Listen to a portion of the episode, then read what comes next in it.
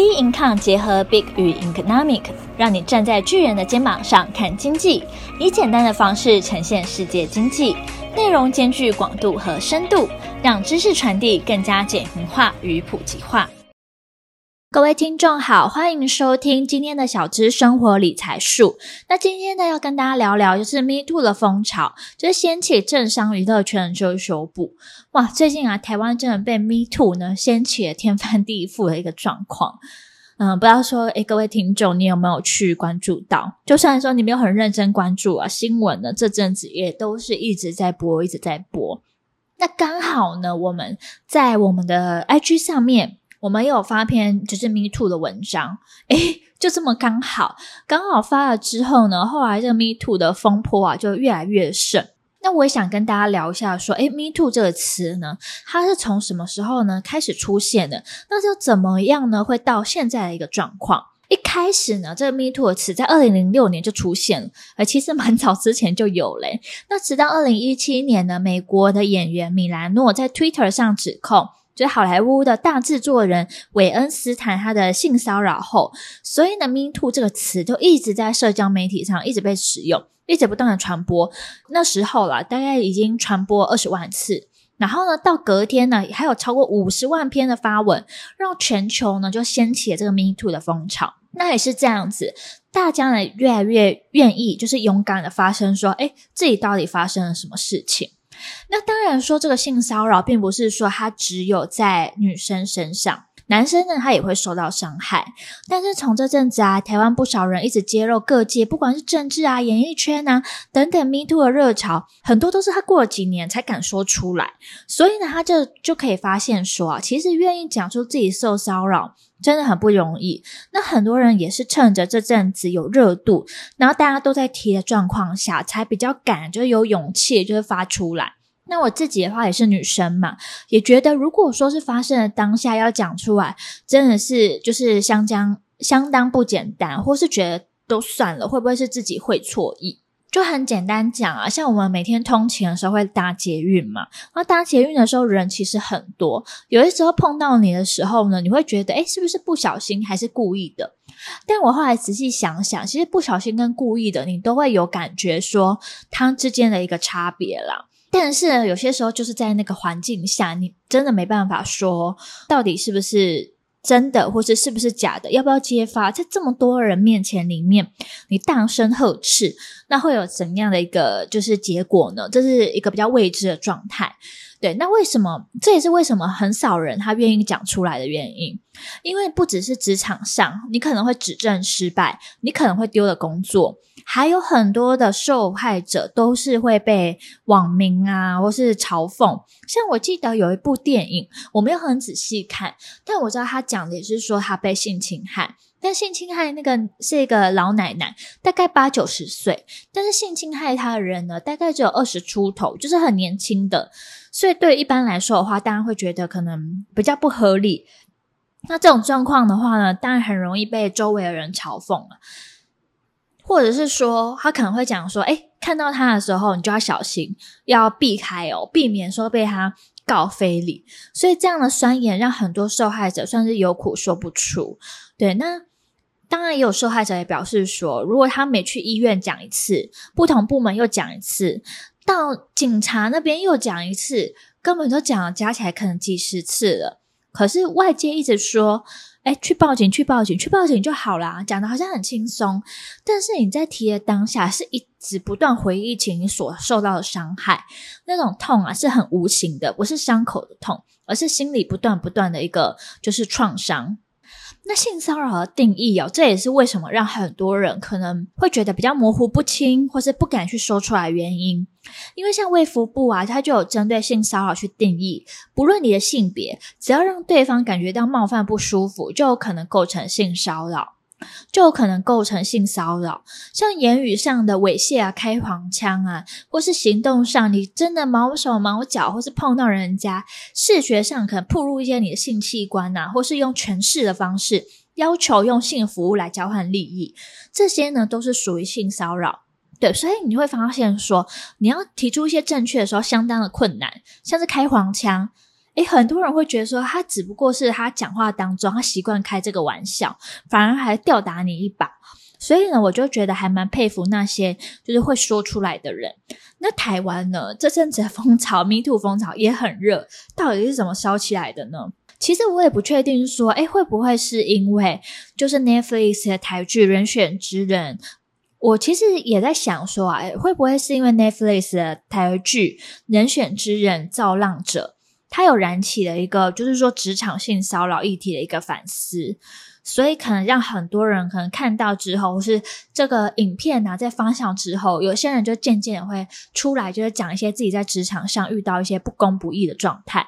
我不确定是不是啦，但我觉得说这个时间点的话，也很容易可能会有这样子的一个联想。那我们台湾呢，一开始的时候是民进党的前党工，他五月三十一号的时候呢，去呃，就是把事情曝露出来，因为呢，他的外包的导演叫做薛先生，然后呢，他里面呢，就是民进党里面他的前啊妇女部的主任，当时候是这个党工的一个算是主管吧，那他一叫徐小姐，那因为他他还去反问被害人说，诶，那这样你怎么没有叫出来？因为这句话就引发很多很多人不满。那这个过程当中啊，我就选几个比较有名的政治人物来讲，比如说民运人士王丹，前花莲县长，然后现任的国民党立委傅崐萁，那这两位都是没有承认的。然后到后来呢，很热就是评论员朱学恒，那他在 YouTube 里面呢、啊，平常讲一些政治的评论，他的抖内的金额还不少哦。其实我去看，好像可能可以算到就是台湾拿到抖内的里面的 Number One 了。对，那他的状况呢，是台北市议员钟沛君，他指出说呢，就是朱学恒曾对他性骚扰，就无预警的抱住他强吻，而且还对他说，反正你明天也不会记得。那朱学恒呢，他是承认并且道歉了。那还有呢，是激进党的前立委陈柏伟。那陈柏伟的话也是说抱歉，然后宣布之后呢，下一届就这一届就不会去做一个参选。那我觉得是说，在整件事情啦，呃，所有这些不管政治人物来说，或是政治评论家。我觉得很恶心的点就在于，在外面呢，好像要正义凛然，跟着大家一起前进，带领所有的民众去冲破什么所谓的不公不义，但私底下又做一些很恶心的事情。那后来呢，也烧到娱乐圈。那娱乐圈呢，相对来说，它可能就比较复杂，比较乱。那这是我自己主观的看法，我自己主观认为会比较乱一点。所以呢，它可能发生了一些什么事情，好像都不会觉得很惊讶。反而好像骗一个茶余饭后的一个笑话来讲，对，但是这不代表说就是他们做的事情是对的，也不代表认同他们的做法，而是呢，本来在荧光幕前，很多时候都是可能是演出来的。像许杰辉啊、佑胜啊，到这两天最热的黄子佼，诶，其实形象都是蛮好的诶。那我觉得很好笑的是啊，就是有一个网友的评论，就是讲出来跟大家做分享。就还有提到说，他觉得台湾的综艺啊，到底谁说台湾的综艺就是不行了？这是近十年下来成本最低、最好看的台湾综艺了。那的确也是啊，就是八卦大家都想看、都想听，而且呢，就是像黄子佼在这两天很热，就是因为他不止把自己爆出来，他还爆出了很多很多的八卦。那很多人也会觉得说，他的可信度可能蛮。就是蛮大的啦。那我自己本身就是主观的看法哦，是我觉得是说，像黄子佼讲这些事情，其实我觉得也还蛮恶心的，就有一种把别人都拖下水。那他自己本身做的事情，受害者不止一位，而且还当时都是未成年哦。那他还讲这些话题来转移话题，好像要就是大要死，大家一起死的感觉。那我想问的是说，诶，其实你性骚扰别人，其实你是伤害别人。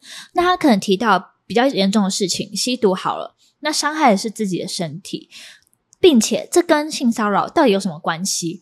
你有状况，这十几年下来，你大可可以去检举啊，但你不这样做，反而就是发个影片，然后说这些，然后又讲说自己秃头啊，或者讲自己妈妈外遇这一块，然后又觉得说，诶，好像很搞笑的感觉，好像在演一个很荒诞的剧情。